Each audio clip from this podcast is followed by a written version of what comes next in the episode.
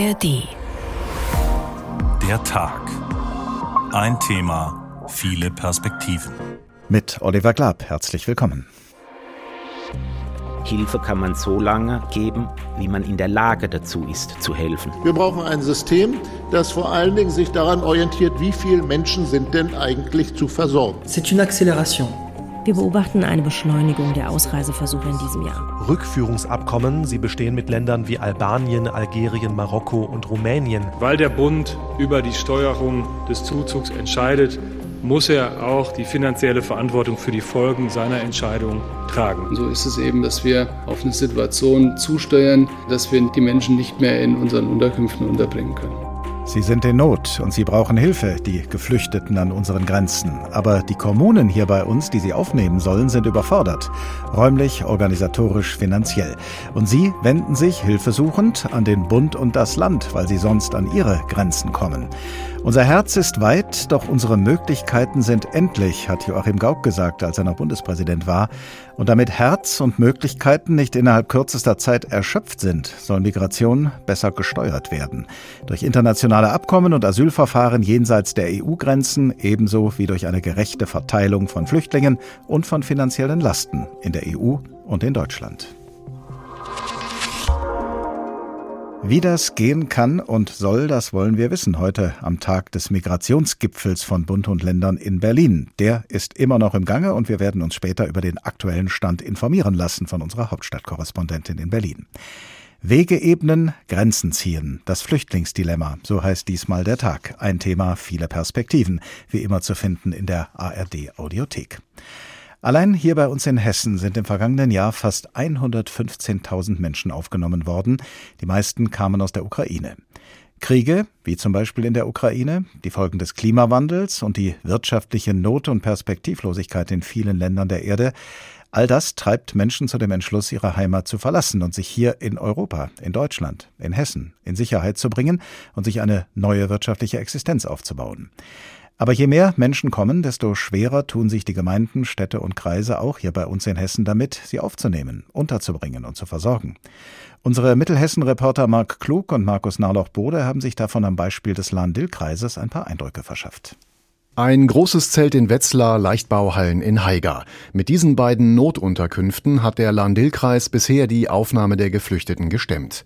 Die Hallen in Haiger sollen jedoch im Juni weg. Das Zelt in Wetzlar wird schon seit vergangenem Montag abgebaut. Dabei sagte uns der Projektleiter des Kreises, Nikolas Hartmann, Das war eine Notlösung nichts anderes, ja, weil wir keine andere Alternative dazu hatten. Aber ich würde sagen, in Zukunft muss man gucken, dass man andere Wege findet. Langfristig sollen etwa zehn neue Unterkünfte gebaut werden. Der Kreis will so bis Anfang 2024 mindestens 1000 freie Betten schaffen. Das Problem? Kurzfristig lässt sich das nicht realisieren. In Solms sind die Pläne für eine Unterkunft mit Platz für bis zu 200 Menschen am weitesten. Aber auch hier geht es frühestens im Herbst los. Dazu der Kreisbeigeordnete Stefan Aurand. Wir werden alles daran setzen, um als Land-Dill-Kreis mit den Städten und Gemeinden die Obdachlosigkeit zu verhindern. Von daher ist es schon eine große Not, auch die Menschen menschenwürdig unterzubringen. Aber ich bin auch froh und dankbar, wenn wir diese zwei Zeltdörfer irgendwann auch mal abgebaut haben. Alle anderen Unterkünfte des Kreises sind fast voll. Aktuell sind sie zu 93 Prozent ausgelastet. Die Menschen, die zuvor in Wetzlar und Haiger gelebt haben, werden deshalb an die Kommunen weiterverteilt. Mit Folgen. In Leun und Braunfels zum Beispiel werden seit kurzem wieder Sporthallen und Gemeinschaftshäuser für Geflüchtete genutzt. Auch deshalb sagt Frank Indertal, der als Bürgermeister von Solms alle anderen Rathauschefs nach außen vertritt, im Sommer werde sich die Lage weiter zuspitzen. Also wenn ich das vergleiche, dann ist es so, als würde ich auf einem Fluss auf den Wasserfall zupaddeln. Den sehe ich schon, aber alles Paddeln hilft halt nichts. Der Wasserfall kommt immer näher. Und so ist es eben, dass wir auf eine Situation zusteuern, dass wir die Menschen nicht mehr in unseren Unterkünften unterbringen können. In diesem Jahr kommen schätzungsweise 2500 Geflüchtete im Lahn-Dill-Kreis an. Bürgermeister Indertal betont, das sei schon der Optimalfall. Letztes Jahr waren es 4500. Der Rathauschef von Solms wagt eine beängstigende Prognose. Schon im Juli oder August könnten die Kommunen im Lahn-Dill-Kreis nicht mehr garantieren, garantieren, dass die Menschen am Ende ein Dach über dem Kopf haben. Das sieht auch Katja Gronau so. Sie ist Bürgermeisterin in Herborn. Wir stehen hier als Kommunen im Lahn-Dill-Kreis und auch in anderen Landkreisen mit dem Rücken an der Wand. Wir finden alle mittlerweile keine Wohnungen mehr. Klar, ich bin jetzt die Letzte in der Futterkette, das ist einfach so. Aber ich musste appellieren, bitte tut was und lasst die Kommunen, ja, ich sage es in Anführungszeichen, lasst die Kommunen nicht verhungern. Ihr Appell ist an Bund und Land gerichtet. Die Kommunen wollen aber nicht nur mehr Geld, sondern auch bürokratische Hilfen. Sie fordern, Bauanträge für Geflüchtetenunterkünfte sollten priorisiert bearbeitet werden. Außerdem gäbe es die ein oder andere Bauvorschrift, die man in dieser Notlage außen vor lassen könnte. Zudem soll das Land die Menschen verzögert an die Kreise weiterverteilen. Momentan gibt es 3000 freie Plätze in der Erstaufnahmeeinrichtung für das Land Hessen. Diese 3000 freien Plätze müssen nicht freistehen hier können eben auch Menschen länger verbleiben, denn sie sind dort besser aufgehoben als in den Mehrzweckhallen und Sporthallen in den Kommunen. Das sagt der Bürgermeister der mittelhessischen Stadt Solms und er spricht, wie gesagt, auch im Namen anderer Bürgermeisterinnen und Bürgermeister.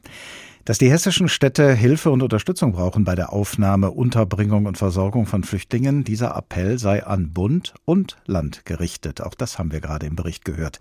Es ist also nicht so, dass auf der einen Seite Länder und Kommunen stehen und auf der anderen Seite der Bund. Dieser Eindruck drängt sich zwar auf angesichts der Uneinigkeit zwischen Bund und Ländern vor und bei dem heutigen Treffen der Regierungschefs und Chefinnen, aber die Länderregierungen, die gewissermaßen als Anwälte, als Verteidiger der Kommunen auftreten, müssen sich auch selbst verteidigen gegen Vorwürfe aus den Kommunen.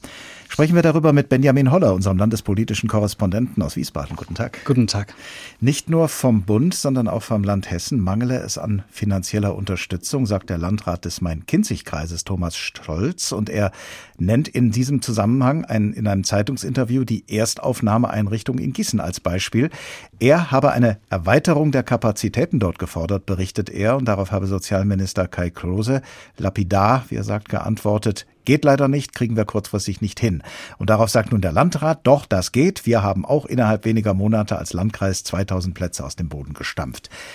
Muss die hessische Landesregierung, die sich beim Migrationsgipfel heute für die Kommunen stark gemacht hat und macht, sich also erstmal an die eigene Nase fassen? Ja, ich glaube, die verlassen sich sehr auf die Kommunen auch äh, mit dem Argument, die kennen sich vor Ort bei den Immobilien sehr viel besser aus ähm, und das Land muss sich auch vorwerfen lassen, dass die Gelder, die äh, der Bund ja durchaus auch den Ländern gibt, dass die nicht weitergeleitet werden an die Kommunen. Das äh, ist ein großer Streitpunkt, da gibt es viele Vorwürfe, aber äh, schauen wir erstmal auf die Zahlen, hinter denen natürlich immer wieder Menschen stehen. Worüber reden wir eigentlich?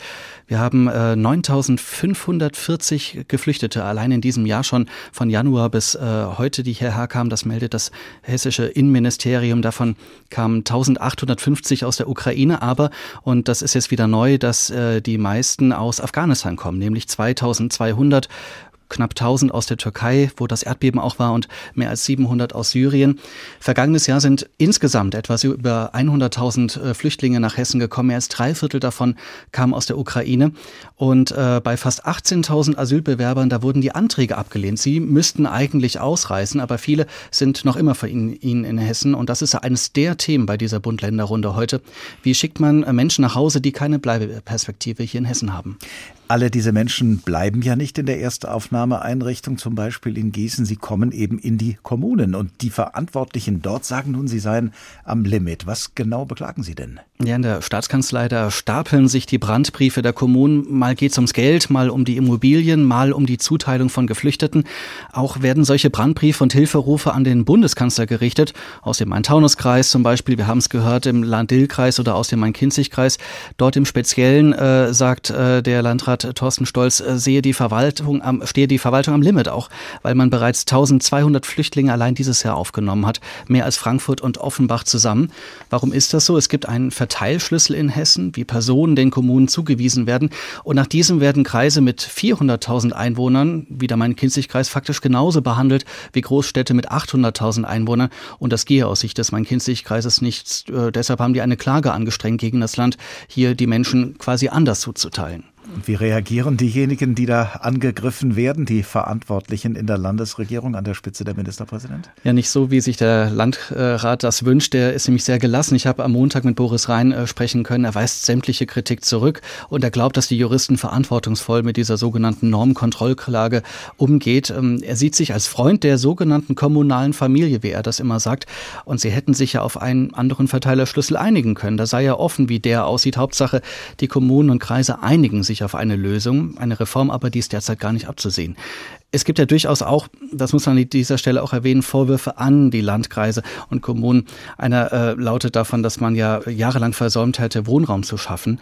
Ähm, und das muss man auch sagen, das haben sie vielleicht auch. Sie haben sich sehr zurückgelehnt und gesagt, sowas wie 2015, das wird vielleicht auch nicht mehr äh, passieren ähm, und haben gehofft, dass eine solche Fluchtbewegung gar nicht mehr passiert. Was fordern denn nun die, was fordern denn nun die Kommunen? Mehr Geld? Nicht nur, der Landrat Engelhardt vom Kreis Bergstraße, der sagte mal, ähm, dass mehr Geld zwar helfe, aber viel mehr bräuchte es wirklich diese Immobilien.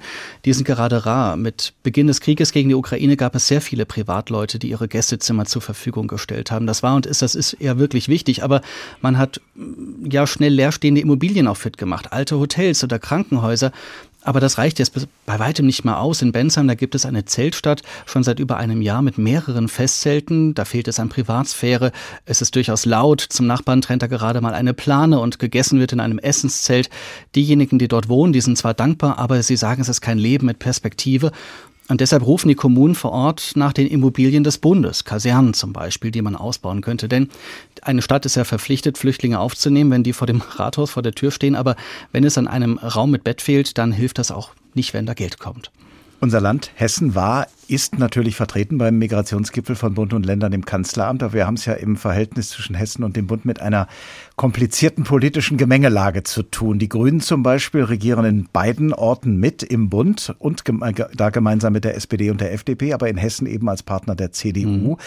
Dann haben wir eine Bundesinnenministerin von der SPD, Nancy Faeser, die aus Hessen stammt und nach der kommenden Landtagswahl hier in Hessen Ministerpräsidentin werden möchte. Und diese Landtagswahl findet nicht irgendwann, sondern noch in diesem Jahr statt. Wie sehr beeinflusst all das die Migrationsdebatte hier in Hessen und zwischen Hessen und dem Bund? Ja, Nancy Faeser, die Innenministerin, die sitzt ja auch gerade im Moment bei dieser Bund-Länder-Runde mit am Verhandlungstisch. Und diese Fronten, die verlaufen hier gar nicht so klar. Und manche Parteien, die haben schlicht Beißhemmungen, weil die Rollen in Berlin ja ganz andere sind als hier bei uns in Wiesbaden.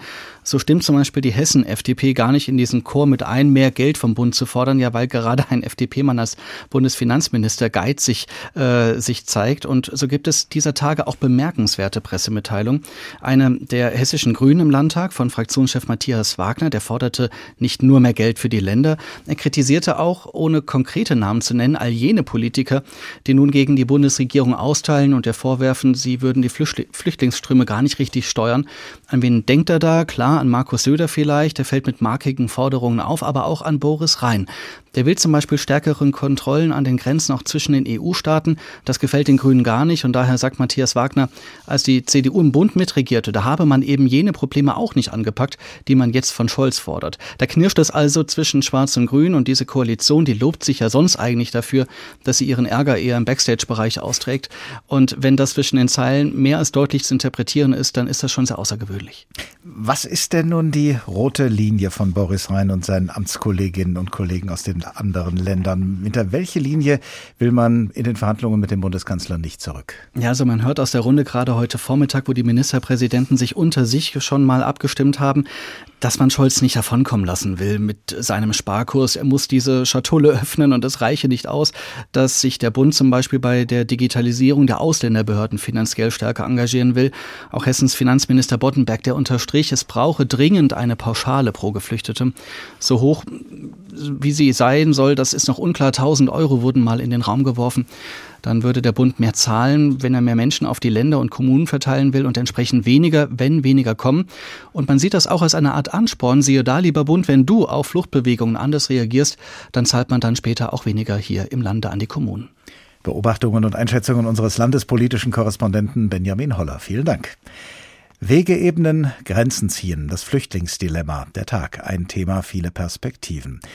Verlagern und weiten wir an dieser Stelle unsere Perspektive, denn die Kommunen in Hessen und in anderen Bundesländern sind, was Migration und Flucht angeht, nur das letzte Glied einer langen Kette von Nöten, Problemen und Herausforderungen. Zunächst in den Herkunftsländern, dann in den Transitländern in Nordafrika oder Vorderasien und anschließend auf dem Mittelmeer und in den Grenzstaaten jenseits und diesseits der EU-Außengrenzen. Und wer Migration so steuern will, dass sie für Städte und Gemeinden in Hessen und anderswo nicht zu einer Überforderung wird, müsse so weit wie möglich am Anfang der Kette aktiv werden, so sieht das die Bundesregierung. Bekämpfung von Fluchtursachen ist eines der Stichworte und ein anderes lautet Migrationspartnerschaften, und zwar mit Anrainerstaaten der Europäischen Union. Genau dafür hat die Bundesregierung inzwischen einen eigenen Beauftragten ernannt. Wie weit er bislang gekommen ist, sagt uns unser Hauptstadtkorrespondent Oliver Neuroth. Joachim Stamp ist in seinem neuen Amt bisher nicht der Mann der großen Schlagzeilen. Seit Februar nennt sich der FDP-Politiker Sonderbevollmächtigter der Bundesregierung für Migrationsabkommen und seitdem ist es recht ruhig um ihn. Stamp möchte offenbar nicht mit Wasserstandsmeldungen in die Medien, eher mit Erfolgen, also mit festen Fahrplänen, wie die illegale Migration reduziert werden kann.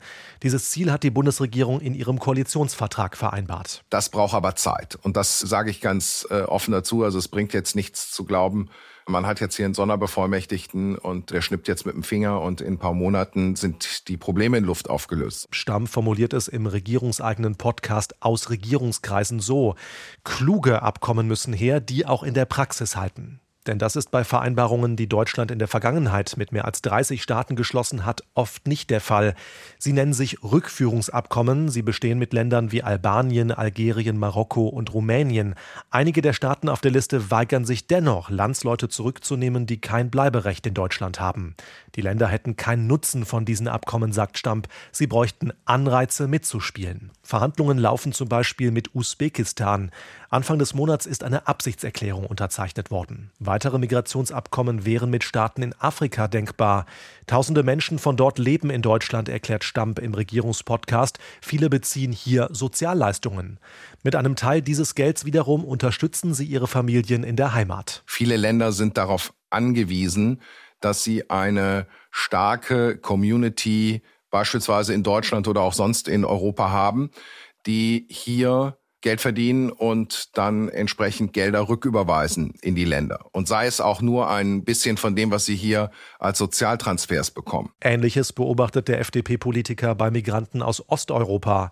Menschen aus Georgien oder der Republik Moldau kommen nach Deutschland, stellen hier einen Asylantrag, der in 99 Prozent der Fälle abgelehnt wird. Sie können gegen diesen Entscheid klagen, was oft Jahre dauert, weil die Verwaltungsgerichte überlastet sind.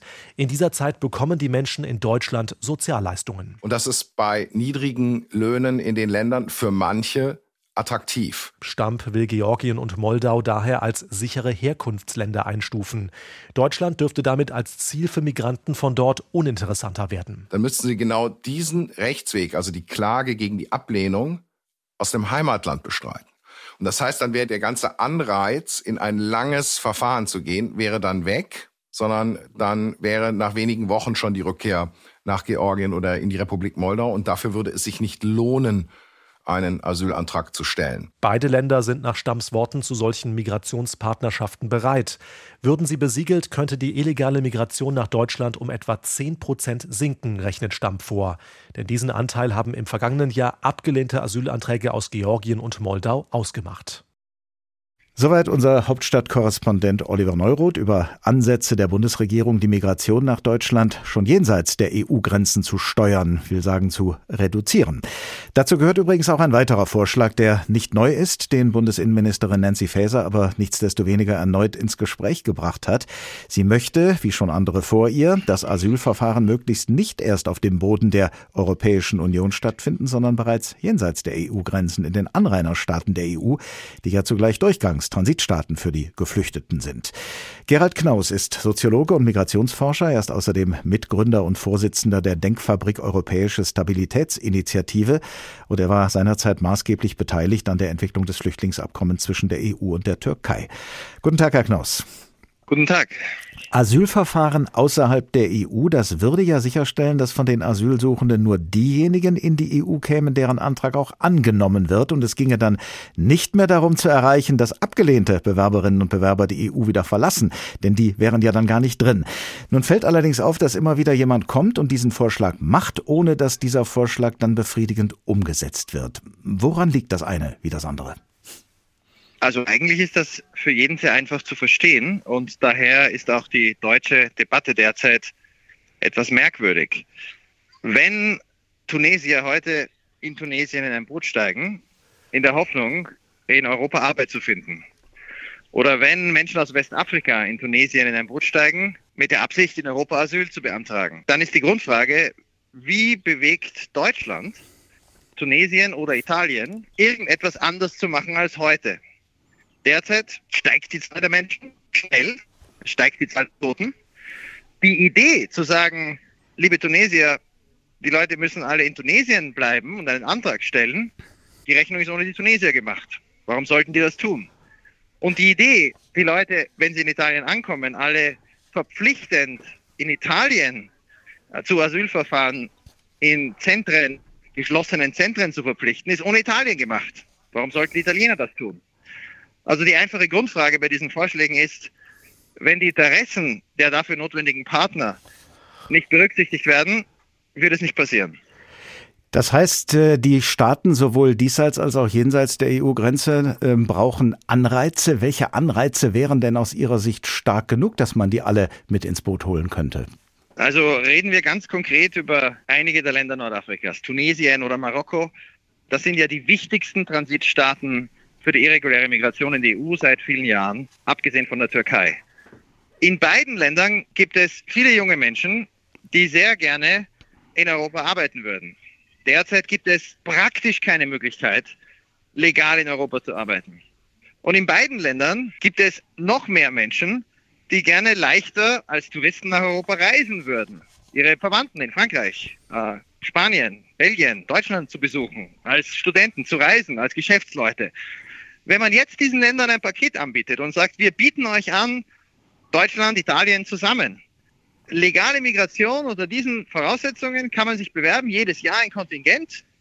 Und wir bieten euch eine Perspektive, äh, zunächst die Visagebühren zu halbieren, aber auch die Visapflicht auszusetzen, wenn eure Regierungen beding bestimmte Bedingungen erfüllen, inklusive der Menschenrechte. Und dafür müssen die Regierungen bei der Rücknahme von denen, die irregulär über das Mittelmeer kommen, nicht nur kooperieren, sondern auch sicherstellen, dass diese Menschen dann in ihrem Land faire Unterbringung und menschliche Unterbringung und faire Verfahren haben. Äh, das wäre ein realistisches Angebot. Und das nun, müsste man machen. Nun steht es allerdings in etlichen Staaten am Rande der EU alles andere als gut um die Einhaltung der Menschenrechte. Und ausgerechnet gegenüber diesen Staaten soll die EU nun Zugeständnisse machen, damit die bereit sind, Geflüchtete auf bzw. zurückzunehmen. Ist das denn aus Sicht der EU angesichts der Werte, die die EU propagiert, verantwortbar? Also, da müssen wir ganz klar sagen, in diesem Moment gibt die EU das denkbar schlechteste Bild ab. Italien verhandelt mit einem Warlord in Ostlibyen. Haftar, General Haftar, war letzte Woche bei der Ministerpräsidentin. In Libyen kooperiert Italien und die EU unterstützt das auch finanziell mit ehemaligen Menschenschmugglern, die die Uniform der libyschen Küstenwache anziehen. Natürlich, in Tunesien haben wir einen Präsidenten, der Dissidenten verfolgt, äh, Journalisten verfolgt, Politiker der Opposition ins Gefängnis wirft. Also ist die entscheidende Frage, wie verbessern wir den Status quo? Und wenn wir da ein Angebot machen für Tunesien, äh, dass wir sagen, es gibt legale Arbeitsmöglichkeiten für junge Tunesier, dann ist das kein Beitrag zu Menschenrechtsverletzungen, sondern etwas, was Sinn ergibt. Aber ja. warum sollten die betreffenden Regierungen ihre Menschenrechtspolitik ändern, wenn doch die EU zu ihnen kommt und in Anführungsstrichen etwas von ihnen will? Ja, Sie wollen ja auch etwas von der EU. Legale Arbeitsmigration ist ja populär. Das ist etwas, was Diplomaten aus diesen Ländern in Treffen mit Italien, mit Deutschland ständig fordern. Also natürlich müssen Abkommen beiderseitige Interessen berücksichtigen. Aber zu den Menschenrechten zurückzukommen, wenn die Europäische Union jetzt der Türkei, jetzt gibt es einen, vielleicht einen Machtwechsel, einen neuen Präsidenten, sagen würde, wenn die Türkei ihre Menschenrechtslage wieder so reformiert, dass Türken keinen Asylantrag mehr in der EU stellen müssen, weil es keine politischen Gefangenen mehr in der Türkei gibt, weil es keine Verfolgung mehr gibt. Wenn die Türkei das schafft, dann ist die Visaliberalisierung für türkische Bürger, die ihnen vor Jahren schon versprochen wurde, also visafrei als Touristen reisen zu dürfen, wieder verwirklichbar. Das wäre ein Anreiz. Wir, wir dürfen Europa nicht verzwergen. Natürlich können wir andere Länder nicht kontrollieren, aber wir können Angebote machen im Eigeninteresse, die dort eine andere Dynamik auslösen. Das muss das Ziel sein. Dazu passt natürlich auch äh, der Vorschlag, äh, das haben wir ja eben auch im Bericht unseres Hauptstadtkorrespondenten gehört, Herkunftsländer von Geflüchteten zu sicheren Herkunftsländern zu erklären. Georgien und Moldau wurden da als Beispiel genannt. Ist das denn aus Ihrer Sicht eine gute pragmatische Lösung oder ist das nicht doch eine allzu verlockende Versuchung, der nachzugeben sich dann als gefährlich erweisen könnte, und zwar für die Geflüchteten? Also da muss man ganz klar sagen, dass Georgien noch kein sicheres Herkunftsland ist, ist äh, wirklich ein Versäumnis. Das hätte man schon vor zwei Jahren machen können und es ist dringend, dass wir es jetzt machen. Denn im letzten Jahr waren 10 Prozent der abgelehnten Asylanträge in Deutschland von Georgien. Die hatten 8000 ungefähr Asylanträge und internationalen Schutz, also Flüchtlingsstatus oder subsidiären Schutz, haben, glaube ich, neun bekommen. Neun von 8000. Äh, Georgier können weiterhin nach Deutschland visafrei reisen. Sie können weiterhin einen Asylantrag stellen. Es geht nur darum, dass es nicht mehr 8000 Menschen tun, sondern vielleicht 20 und die auch eine Aussicht auf Erfolg haben. Also so gesehen ist das absolut wichtig und sinnvoll. Was nichts bringt, ist irgendwelche Länder zu sicheren Herkunftsländern erklären, die es erstens nicht sind, denn dann werden zu Recht die Gerichte eingreifen und zweitens die niemand zurücknehmen. Dann bringt das nämlich auch nichts. So, nun muss man, wenn man diese Ideen umsetzen will, die Sie haben, ja erstmal äh, geeignete Länder finden, mit denen man sinnvollerweise solche Verhandlungen führen kann. Man muss dann diese Verhandlungen führen, äh, man muss sie zu einem erfolgreichen Abschluss bringen, man muss dann auch äh, die Asylverfahren, wenn sie denn in diesen äh, Kooperationsländern stattfinden würden, auch organisieren. Wenn Sie das alles jetzt überblicken äh, und sich die augenblickliche Lage in diesen Ländern rund um die EU und die Flüchtlingslage in der EU anschauen, wie schnell rechnen Sie denn damit? Damit, äh, dass das dann auch sichtbare Früchte trägt? Wenn man heute nicht beginnt, dann nie. Und wenn man heute beginnt, dann kann das ohne Garantie in einigen Situationen auch schnell gehen. Ähm, erinnern wir uns an zwei Beispiele. Die EU-Türkei-Erklärung im März 2016, die hat dazu geführt, dass die Zahl der Menschen auf drei Prozent gefallen ist von den zwölf Monaten davor auf die zwölf Monate danach aber auch die Umsiedlung von Bootsflüchtlingen aus dem südchinesischen Meer in den 80er und frühen 90er Jahren, also vietnamesische Flüchtlinge aus den Anrainerstaaten, da hat der UNHCR damals Asylverfahren mitorganisiert nach 89 und da wurden insgesamt 2,2 Millionen Menschen umgesiedelt. Also uns fehlt der Mut und der Realismus. Realismus für Lösungen, die funktionieren können, weil sie auf Interessen basieren. Der Mut, aber auch große Lösungen in Angriff zu nehmen, Schritt für Schritt. Und das ist ja der Paradigmenwechsel, den die Ampelkoalition in ihrem Koalitionsvertrag in der Migrationspolitik verspricht. Jetzt muss man sie halt auch umsetzen. Gerald Knaus, Soziologe, Migrationsforscher und Mitgründer und Vorsitzender der Denkfabrik Europäische Stabilitätsinitiative. Vielen Dank. Diesen Podcast bekommen Sie in der App der ARD Audiothek.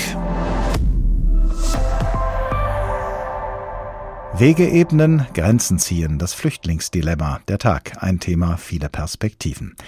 Und wieder verändern wir unsere Perspektive und gehen diesmal näher heran an ein Nachbarland der Europäischen Union, ein Land, das Gerald Knaus vorhin auch erwähnt hat.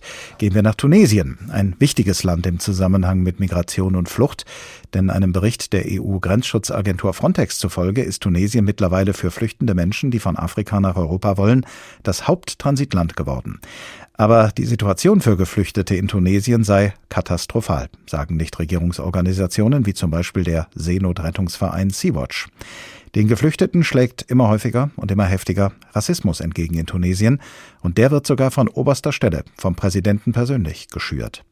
Dunia Sadaki, unsere Korrespondentin für Nordwestafrika, ist zurzeit in Tunesien unterwegs und sie hat uns heute früh diesen Bericht geschickt. Ein Markttag im Regen in einem Vorort von Tunis. Viele Händler haben ihre Ware unter Plastikplanen und Schirmen geschützt. Darunter auch, wir nennen sie Mariam. Sie sitzt auf einem kleinen Hocker hinter ihrem Stand, die Ware abgedeckt. Mariam ist seit sechs Jahren in Tunesien, ihre Heimat, die Elfenbeinküste.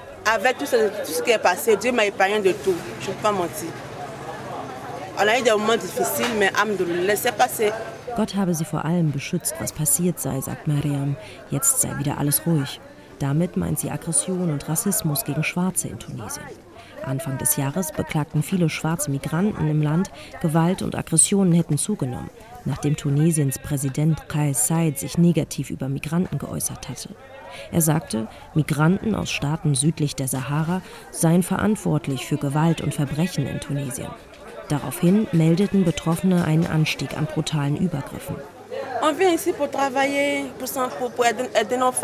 Miriam sei hier, um zu arbeiten, sagt sie, und Geld an die Familie in die Heimat zu schicken. Ihr größter Wunsch, eine Aufenthaltsgenehmigung und in Tunesien bleiben. Ab und an Familie in der Heimat besuchen. Wenige Schritte weiter an einem Gemüsestand komme ich mit einem weiteren Migranten ins Gespräch. Er und seine Freunde kaufen gerade Tomaten. Gerade legen sie einige Tomaten aus der vollen Plastiktüte zurück. Zu teuer. Seit sechs Monaten sei er da, erzählt mir der junge Mann im grauen Kapuzenpulli. Er belästige niemanden und bis jetzt habe ihn auch niemand belästigt, sagt er. Auch er will Geld sparen, in der Heimat einen Laden eröffnen. Übers Mittelmeer wolle er nicht, fühle sich wohl, auch wenn das Leben schwer und teuer sei. Trotzdem habe er sich beim Konsulat von Guinea-Bissau, seiner Heimat, nach einem Rückflug erkundigt, als viele afrikanische Botschaften Ausreisen nach den Übergriffen für Staatsbürger anboten. Dann sei er doch geblieben, weil viele sagten, die Situation werde sich schon verbessern. Als die Freunde gehen, blickt der tunesische Gemüsehändler mich an. Viele seiner Kunden seien schwarze Migranten. Die Beziehung zueinander sei freundlich. Doch es habe sich etwas verändert. Es sind nicht mehr viele Migranten hier. Die vier hast du ja gerade gesehen. Früher kamen manchmal zehn auf einmal. Die Afrikaner sind weniger geworden, seit das passiert ist. Jetzt sind nur noch die hier, die Papiere haben. Wie die da hinten. Kam mal die Polizei und als sie gesehen haben, dass sie Papiere haben, haben sie sie in Ruhe gelassen. Mehr Kontrollen durch die Polizei. Das habe den Druck auf die Migranten-Community ohne Aufenthaltstitel deutlich erhöht, sagt Sami Adwani von der Nichtregierungsorganisation FTDES, die sich unter anderem für die Rechte von Migranten stark macht.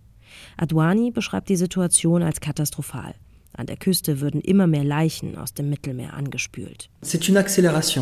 Wir beobachten eine Beschleunigung der Ausreiseversuche in diesem Jahr, vor allem mit dem staatlichen Diskurs, der viel aggressiver war und direkt auf irreguläre Migranten in Tunesien abzielte. Das hat einen sehr starken Druck erzeugt durch viele Kontroll- und Sicherheitsoperationen. Es hat ein Gefühl hervorgerufen von Angst, um die Migranten dazu zu bringen, ihre Abreise zu beschleunigen. Das hat dazu geführt, dass sie fluchtartig und unter gefährlicheren Bedingungen gegangen sind. Die tunesische Küstenwache gibt an, in diesem Jahr gut 20.000 Migranten daran gehindert zu haben, italienisches Staatsgebiet zu erreichen. Gleichzeitig sind seit Januar laut italienischen Behörden 24.000 Menschen aus Tunesien kommend an italienischen Küsten angekommen. Das ist fast so viel wie im gesamten Vorjahr. Das berichtet unsere Nordwestafrika-Korrespondentin Dunja Sadaki, die zurzeit in Tunesien unterwegs ist. Und genau dort in der Hauptstadt Tunis erreichen wir sie jetzt. Hallo. Hallo, ich grüße dich. Menschen, die aus anderen Teilen Afrikas nach Tunesien kommen, sind dort ganz offensichtlich weniger denn je willkommen, aber die tunesische Küstenwache hindert sie zugleich daran, von Tunesien aus italienisches Staatsgebiet zu erreichen. Wie passt das zusammen? Das liegt natürlich auch daran, dass es äh, Übereinkommen gibt zwischen den beiden Staaten, zwischen Tunesien und zwischen Italien. Das heißt, dass Italien eben auch Geld bezahlt äh, an den tunesischen Staat, dass eben sozusagen dieser Grenzschutz dort auch passiert. Wenn die Lage in Tunesien so bedrückend und bedrohlich ist, wie wir das eben gehört haben, dann sind ja Geflüchtete eindeutig nicht gut beraten, ausgerechnet dorthin zu gehen. Warum tun sie es trotzdem? Ist Tunesien im Moment als Transitland alternativlos? Ich würde nicht sagen alternativlos, aber ich bin ja in verschiedenen auch Sahelstaaten, aus denen viele dieser Menschen kommen, auch gereist und habe mit den Menschen gesprochen. Man muss sich vorstellen, wenn man ähm, äh, potenzieller Migrant, Geflüchteter ist, dann hat man nicht immer sozusagen seine Wunschroute, sondern man muss gucken, wie man mit den Mitteln, die man hat und auch mit den Möglichkeiten, die angeboten werden über Schlepper und so weiter, äh, wie man da sozusagen auch einfach vorankommt. Das heißt, es gibt gar nicht immer die Auswahl zu sagen, das ist meine Wunschroute und dort äh, gehe ich dann äh, hin. Das gibt ja auch äh, viele Migrationsrouten, die, die sich flexibel verändern, je nachdem, was passiert, ob Grenzen sich schließen, ob es Konflikte, Kriege gibt, wie jetzt auch äh, gerade ganz aktuell oder auch in den vergangenen Jahren. Und dann natürlich gibt es auch Menschen, die haben über andere Staaten schon versucht, über die Grenzstaaten Libyen, über Algerien, äh, über das Mittelmeer nach Europa zu kommen. Und manche sind dann sozusagen im wahrsten Sinne des Wortes gestrandet in Tunesien, äh, bleiben dann erstmal da und äh, manch andere sind da äh, in Tunesien äh, geblieben, haben gesagt, gut, ich arbeite jetzt erstmal ein bisschen, ich verdiene ein bisschen Geld und gucke, äh, wie ich sozusagen zurechtkomme, bevor ich mich vielleicht auf dem Weg mache. Aber der Druck in den vergangenen Monaten, der politische Druck auf diese Migranten-Community in Tunesien, der ist so stark gestiegen, dass viele, die vielleicht erst in ein paar Monaten gesagt hätten, ich gehe los, sich gezwungen gefühlt haben, so sagt es die Migranten-Community, jetzt schon zu gehen. Und das haben Experten auch so beobachtet. Nun kommt aus der Europäischen Union, namentlich vom Chef der konservativen und christdemokratischen Europäischen Volkspartei, Manfred Weber, der Vorschlag, einen Migrationspakt mit Tunesien auszuhandeln, um dann Migration von Tunesien in die EU gemeinsam regulieren, steuern und im Endeffekt verringern zu können. Bestünde denn von Seiten der tunesischen Regierung überhaupt Interesse an einem solchen Migrationsabkommen mit der EU und wenn ja, zu welchem Preis? Ja, ich würde jetzt mal äh, die saloppe Formulierung wagen. In äh, Tunesien ist jeder Euro äh, willkommen. Tunesien steckt in einer starken äh, Wirtschaftskrise kurz vorm Staatsbankrott. Das heißt, äh, über so ein Abkommen, das ja mit viel, viel Geldern verbunden ist, hätte man wahrscheinlich potenziell schon Interesse. Die Frage, die, die du gestellt hast, die ist äh, tatsächlich für mich interessant. Zu welchem Preis? Und da muss man sich fragen, auch zu welchem Preis für die Menschen vor Ort. Also man muss sich ja auch immer wieder vergewissern, dass das sind ja auch viele Menschen in einer humanitären Not, die geflüchtet sind, die in keinen, äh, die in Tunesien keine Situation haben, wo sie äh, geregelt Arbeit haben, geregelt Unterkunft haben, geregelt versorgt sind. Das heißt, da ist die Frage, was würde das denn mit den Menschen machen, die viel, äh, die jetzt schon sozusagen zu den äh, sogenannten vulnerablen Gruppen gehören? Zu einem solchen Abkommen würden ja womöglich auch Asylverfahren der EU in Tunesien gehören, so wie es Bundesinnenministerin Faeser vorschwebt. Ist das vorstellbar in Tunesien oder auch in anderen Maghreb-Staaten? Wären Botschaften und Konsulate dazu in der Lage? Also wenn man sich mal anguckt bei Botschaften und Konsulaten jetzt schon die regulären Visa-Anfragen von Studenten und Studentinnen zum Beispiel, die dauern jetzt schon relativ lange, Monate, bei manchen sogar Jahren. Wenn man sich dann vorstellt, dass es sozusagen die Möglichkeit gäbe noch für andere Gruppen, äh, kann ich mir vorstellen, dass es da relativ schnell äh, ähm, äh, zu einer Überforderung kommen würde. Oder da wäre natürlich die Frage, inwieweit kann man der Personal aufstocken. Eine andere Frage ist äh, natürlich auch, wie würde das denn koordiniert werden? Also äh, Migranten für einen EU-Staat eine Anfrage stellen oder äh, vielleicht gleichzeitig für mehrere. Äh, also da sind ganz viele Fragen offen und natürlich auch, was würde das als Signal bedeuten, äh, wenn viele dann wissen würden, okay, man kann dann nach Tunesien gehen und dort äh, da äh, seinen Antrag äh, bereitstellen. Also da sind noch viele Fragen offen, wie, wie sinnhaftig das ist. Jetzt nehmen wir trotzdem mal an, ein solches Abkommen der EU mit Tunesien würde zustande kommen und die Regierung hätte so viel Vorteile davon, dass sie darauf eingeht. Würde sich dann die Situation der Geflüchteten, der Migrantinnen und Migranten in Tunesien verbessern? Also ich habe da meine Zweifel, weil ich beobachte eigentlich auch schon solche Abkommen äh, oder, oder Übereinkünfte auch mit anderen Maghreb-Staaten, zum Beispiel mit Marokko. Und da führt das eigentlich immer wieder dazu, dass vor allen Dingen äh, diese Gelder genutzt werden für die sogenannte Sicherheitsinfrastruktur, das heißt für Grenzbeamte, für äh, im, im Fall Marokko für höhere Zäune. Ähm, und ich kann mir vorstellen, dass das auch in anderen Ländern einfach der Fall wäre. Das heißt, es wird dann nicht jeder Cent, jeder Euro auch unbedingt in die äh, in die Versorgung von, äh, von Migranten oder Geflüchteten gesteckt vor Ort. Da habe ich meine Zweifel dran. Hier bei uns in Deutschland kommt ja unter anderem von der Union die Forderung, Algerien, Marokko und Tunesien, also die Länder, die du permanent für uns beobachtest, zu sicheren Herkunftsländern zu erklären. Ist das eine Forderung, die völlig an der Realität vorbeigeht? Ist, glaube ich, die Frage, aus welcher Brille man schaut. Also wenn wir mal gucken, wir hatten vor ein paar Tagen erst den Tag der äh, internationalen Tag der Pressefreiheit und wenn wir uns die drei Staaten angucken, muss man sagen, dann sieht es dort äh, immer, immer komplizierter, immer schwieriger aus für Journalistinnen und für Journalisten. Hier in Tunesien ganz konkret äh, gab es regierungskritische äh, Proteste Anfang des Jahres, wo äh, Journalisten, Aktivisten, Regierungskritiker festgenommen werden. Äh, und es ist auch so hier in Tunesien, dass der regierende amtierende Präsident Kais Saied zunehmender autoritär reagiert. Äh, und da muss man schon Fragezeichen äh, setzen für die Gruppen, die regierungskritisch sind in diesen Ländern, ob das dann wirklich ein äh, sicheres Herkunftsland ist. Bedeutet das alles, dass das bisherige Transitland Tunesien inzwischen immer mehr zu einem Herkunftsland wird, weil immer mehr Einheimische von dort weggehen, von dort flüchten? Ich glaube, in Tunesien gab es schon immer sehr viele junge Leute, vor allen Dingen, die gesagt haben, äh, sie wollen hier nicht bleiben, sie sehen hier keine Perspektive, sie wollen weg. Ich würde sagen, in den vergangenen Jahren hat sich das natürlich zugespitzt. Wir hatten die Corona-Pandemie, davor hatten wir Terrorismus, der den wichtigen, für die Wirtschaft so wichtigen Tourismus äh, gelegt hat. Dann hat er sich wieder erholt, dann kam die Corona-Pandemie mit geschlossenen Grenzen und die Wirtschaftslage hat sich in Tunesien nicht wirklich verbessert, sondern im Gegenteil, dass für viele junge Leute, sehen keine Perspektive, sie kommen kommen sozusagen wirtschaftlich auf keinen grünen Zweig. Und es gibt für viele, äh, mit denen man spricht, mehr und mehr Gründe zu sagen, hier bleibe ich nicht, ich will gehen. Und wenn es auf keinem legalen Weg geht, dann versuche ich es eben anders.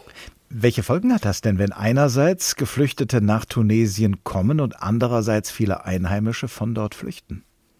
Also was es in den vergangenen Monaten gemacht hat, ist vor allen Dingen, dass die Stimmung sich total aufgeheizt hat. Also dass es soziale Spannungen gab zwischen der äh, schwarzen Migranten-Community und der äh, tunesischen Bevölkerung. Ähm, die Kritik kommt vor allen Dingen wieder an den Präsidenten Kais Saied, der durch ein Statement für eine Rassismusdebatte im Land gesorgt hat, wo er gesagt hat, äh, Migranten aus Ländern südlich der Sahara seien verantwortlich für Verbrechen, für Gewalt in Tunesien. Und äh, Menschen aus der Migranten-Community haben mir gesagt, ja, und da haben dann Übergriffe, Gewalt und Aggression gegen sie zugenommen. Äh, und das hat dazu geführt im Endeffekt, dass im März viele gesagt haben, ich traue mich nicht mehr auf die Straße, ich, ich, äh, ich habe Angst vor Gewalt. Und manche haben sich an ihre Botschaften gewandt, die dann sogar äh, ähm, Ausreiseflüge für ihre Bürger und Bürgerinnen organisiert haben. Also es gibt soziale Spannungen, das ist ein Punkt, aber auch eben, weil, wie gesagt, der politische Diskurs gegen die Migranten-Community extrem angezogen hat im Frühjahr. Beobachtungen und Einschätzungen unserer Nordwestafrika-Korrespondentin Dunja Sadaki. Vielen Dank.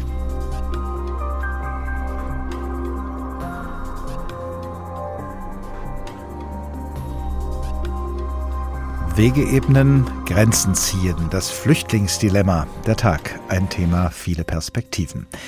Kehren wir von Tunesien, einem Transit- und mittlerweile auch Herkunftsland von Geflüchteten, von Migrantinnen und Migranten, wieder zu uns nach Deutschland zurück, dem Ziel vieler Menschen, die in ihrer Heimat keine Zukunft mehr für sich sehen. Bei ihrer Ankunft, zum Beispiel hier bei uns in Hessen, sind sie bis vor kurzem zunächst in großen Sammelunterkünften in Containern und Zelten untergebracht worden, in Einrichtungen, die vom jeweiligen Kreis betrieben wurden. Seit Beginn dieses Monats, seit Anfang Mai, gilt allerdings eine neue Regelung. Jetzt bekommen die einzelnen Kommunen nach einem bestimmten Schlüssel Geflüchtete zugewiesen und sind dann selbst dafür zuständig, sie unterzubringen. Ob und wie gut das bisher funktioniert, berichtet unsere Reporterin Stefanie Hofmann an einem Beispiel in Südhessen. Fürth im Odenwald, eine Gemeinde mit rund 10.000 Einwohnern und elf Ortsteilen. Seit Jahren leben hier auch immer mehr Geflüchtete aus Somalia, Syrien und seit neuestem aus der Ukraine. Bisher war der Kreis dafür zuständig, die Menschen unterzubringen. Seit dem 1. Mai sind die Kommunen selbst dafür verantwortlich. Eine riesige Herausforderung, sagt Fürths Bürgermeister Volker Öhlenschläger. Viele Immobilienbesitzer seien gehemmt, ihre Wohnungen und Häuser an Menschen zu vermieten, die sie vorher nicht kennenlernen und auch das Bauen von kleinen Sammelunterkünften sei quasi unmöglich. Hilfe kann man so lange geben, wie man in der Lage dazu ist, zu helfen. Wir haben keine großen Festflächen, wir haben keine großen Parkplätze an, an Sportstätten oder sonstigen, die wir einfach ähm, nutzen könnten.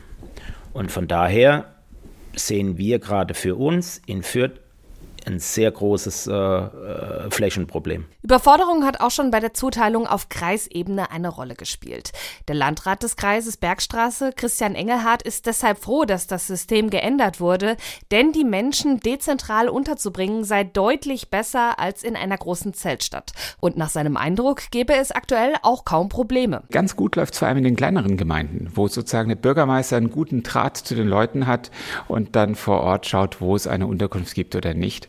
Und äh, wir haben auch zwei, drei größere Gemeinden, da kann ich zum Beispiel Bürstadt nennen, die uns sehr aktiv darin unterstützen, Unterkünfte zu bilden. Sicher stimmt es, dass die Kommunen oft besser wissen, wo es leerstehende Immobilien gibt und an diese herankommen. Aber Volker Öhlenschläger befürchtet auch, dass es für normale Bürgerinnen und Bürger immer schwieriger werden wird, an eine Mietwohnung zu kommen. Gerade bei der Unterbringung von Geflüchteten müssen wir Preise zahlen. Diese Preise sind nicht am unteren Ende der Preisskala für Vermietungen. Das hat natürlich auch einen Einfluss auf die Preisgestaltung der Mietpreise in den einzelnen Städten und Gemeinden. Es geht nicht nur darum, dass Wohnraum wegfällt, sondern es geht auch darum, dass Wohnraum da gehe ich davon aus, insgesamt teurer wird. Eine Spekulation. Momentan funktioniert die Unterbringung laut Bürgermeister noch, aber die Wohnplätze seien endlich. Volker Öhlenschläger befürchtet deshalb sogar Enteignungen. Christian Engelhardt hingegen sieht die Situation deutlich entspannter. Es komme eben auf Flexibilität an. Das habe sich gleich in der ersten Woche mit dem neuen System gezeigt. Wir haben auch in der einen Kommune mehr untergebracht, als sie vom Schlüssel her müsste, weil sie eben gerade den Raum hat und dafür einen anderen weniger. Das ist schon etwas, wo man sozusagen in der Kollegialität miteinander regeln kann. Jedes System hat faktische reale Grenzen und ähm, selbst die fleißigste und bestorganisierteste Kommune hat irgendwann Grenzen, wenn es keinen Raum mehr gibt. Deshalb hoffen Bürgermeister Öhlenschläger und Landrat Engelhardt, dass sich die Situation bald entspannt und der Flüchtlingsstrom zurückgeht. Solange das nicht so sei, müsse man einfach auf Sicht fahren. Die hessischen Kommunen und ihre Schwierigkeiten damit, so viele Geflüchtete und Migranten unterzubringen, wie sie unterbringen sollen. Unsere Reporterin Stefanie Hofmann hat uns davon berichtet und damit ist nochmal klar geworden, wie wichtig es ist, dass sich Bund und Länder einigen in der Frage, wie, wodurch und in welchem Ausmaß sie die Kommunen unterstützen werden bei der Aufnahme von Geflüchteten. Ob den politisch Verantwortlichen von Bund und Ländern diese Einigung gelingt bei ihrem heutigen Treffen in Berlin, das war schon seit Tagen und erst recht heute die spannende Frage. Thank you.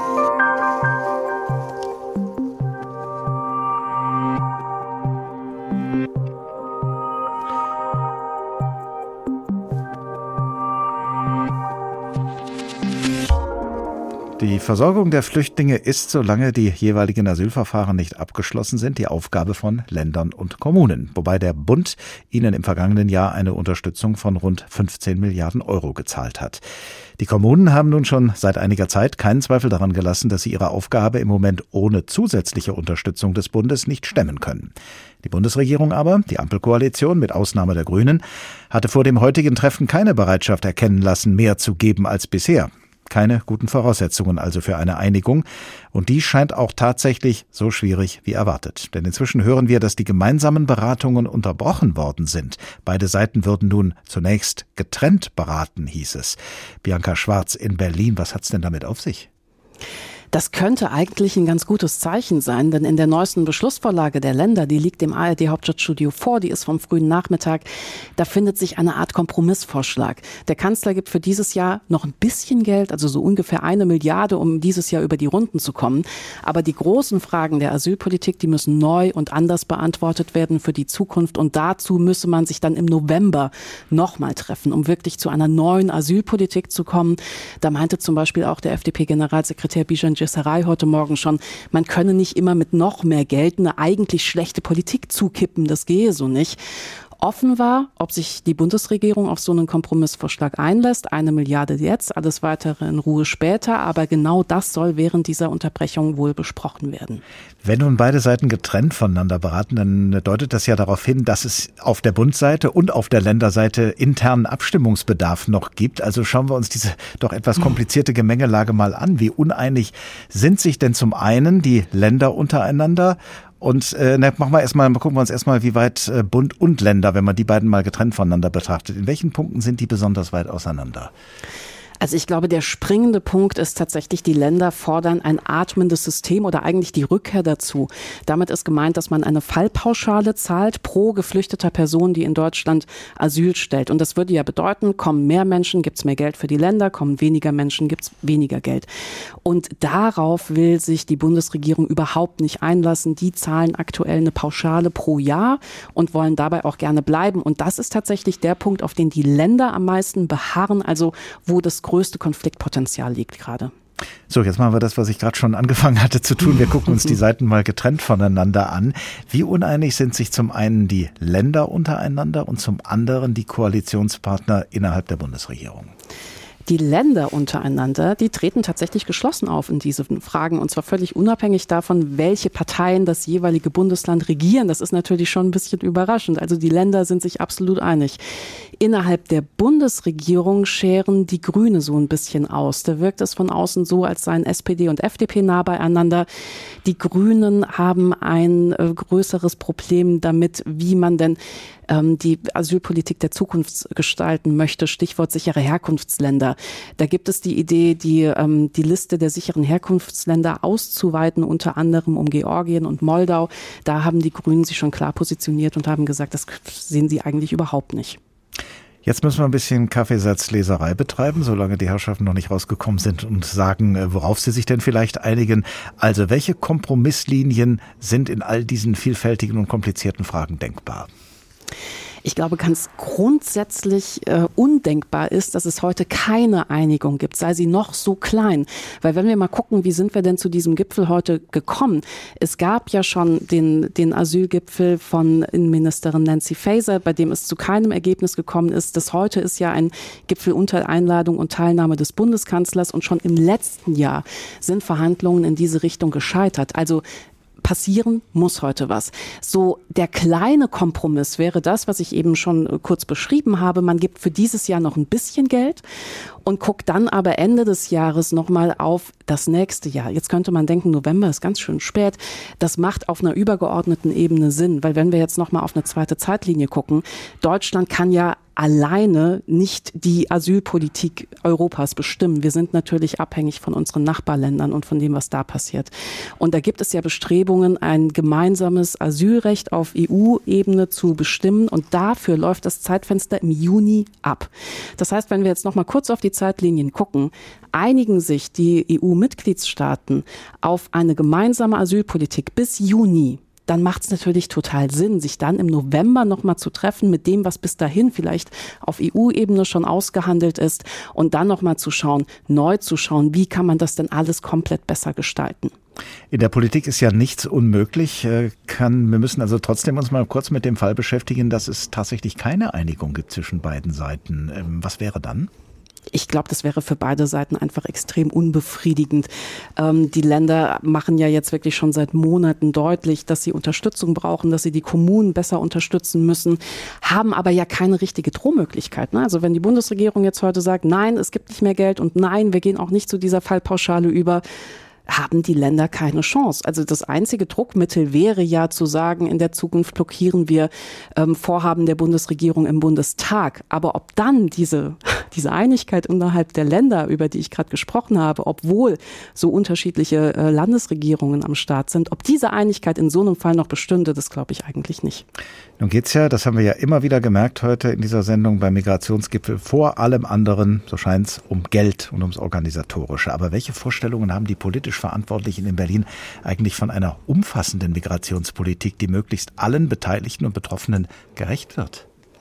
Eine umfassende ähm, Migrationspolitik würde bedeuten, dass man tatsächlich erstmal auf die EU guckt. Also ein gemeinsames Asylrecht auf EU-Ebene ist gewünscht mit gemeinsamen Asylverfahren an den EU-Außengrenzen. Also zu diesem Punkt hat Bundeskanzler Scholz kürzlich gesagt, das könne er sich vorstellen.